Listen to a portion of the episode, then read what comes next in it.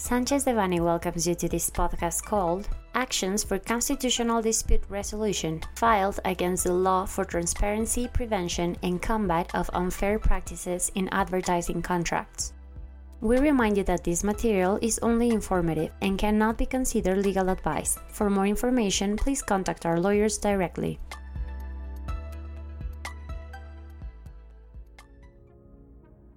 On July 15, 2021, the Mexican Supreme Court of Justice admitted for process the constitutional controversies of actions for constitutional dispute resolution filed by the Federal Telecommunications Institute and by the Federal Economic Competition Commission, respectively, against the Law for Transparency, Prevention, and Combating of Unfair Practices in Advertising Services, published on June 3, 2021, in the Federal Official Gazette.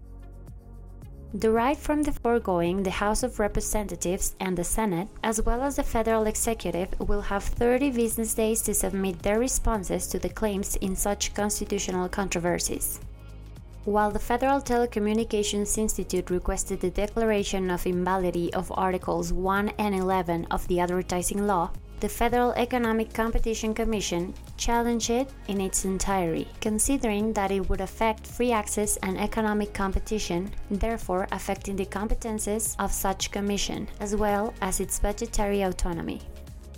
It should be noted that the Federal Economic Competition Commission requested provisional measures against all the effects and consequences of the advertising law, specifically of the provisions in the sole transitory article, which ordered the entry into force of the advertising law 90 days after its publication in the Federal Official Gazette.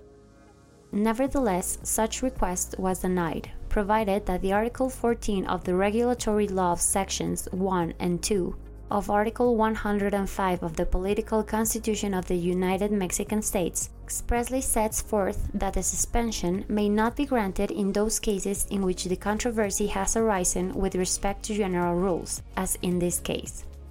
The Federal Economic Competition Commission has a term of five business days to file an appeal against the denial of the suspension.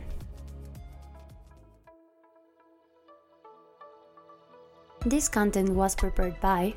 José Antonio Postigo Uribe, Mauricio León Alvarado, José Miguel Ortiz Otero, and Dioludani Altamirano Magaña, members of the Antitrust Practice Group.